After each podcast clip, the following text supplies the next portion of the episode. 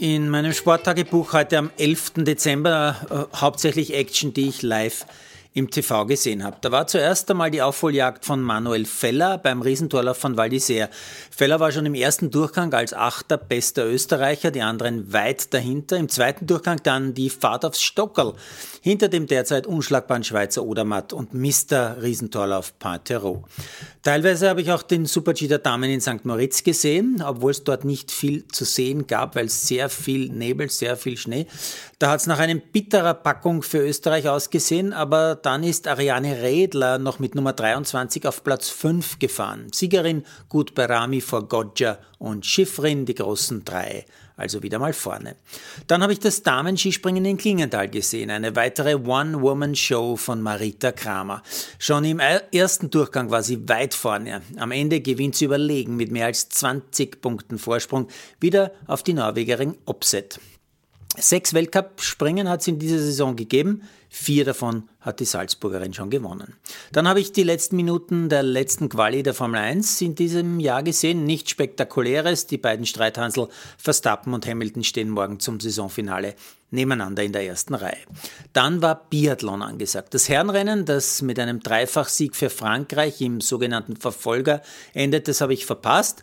Da habe ich mich für Damenskispringen entschieden. Äh, daher äh, äh, auch verpasst den starken siebten Platz von Felix Leitner, der 25 Plätze gut gemacht hat. Komplett gesehen habe ich aber zum Glück dann die Damenstaffel von Hochfilzen. Die ersten beiden Österreicherinnen, Stoats und Hauser, wie erwartet, sehr stark und sicher, nicht weit hinter den allerbesten. Dann Julia Schweiger als dritte mit genialem fehlerfreien Schießen und sehr gutem Lauf. Sie übergibt sensationell als zweite hinter Schweden an Schlussläuferin Chrissy Rieder.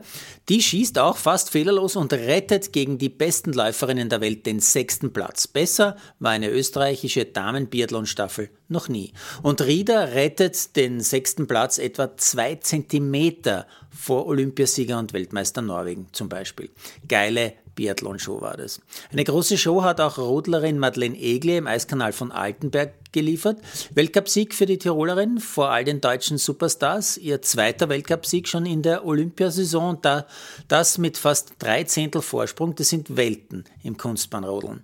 Gewonnen haben auch die Herren Doppelsitzer Steig Koller. Auch ein super Comeback, nachdem sie ja in Sochi wegen Verletzung nicht dabei waren. Und noch eine große Show habe ich heute gesehen. Die kraftvolle Flugshow. Soll heißen, Stefan Kraft gewillt sein Weltcup-Springen in Klingenthal. Bitter nur, dass Manuel Fettner nach dem ersten Durchgang noch großartiger Zweiter dann auf Platz 16 abgestürzt ist. Aber Kraft ist wieder ein Lackel.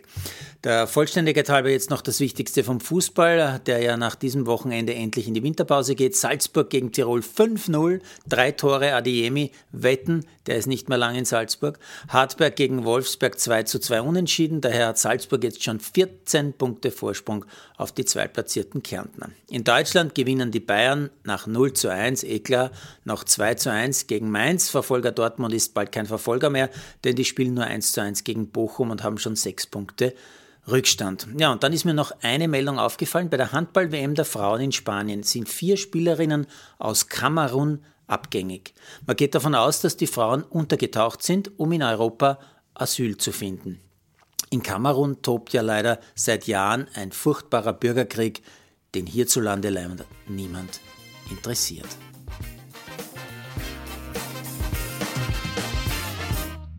Produziert von Malderino Kiesens.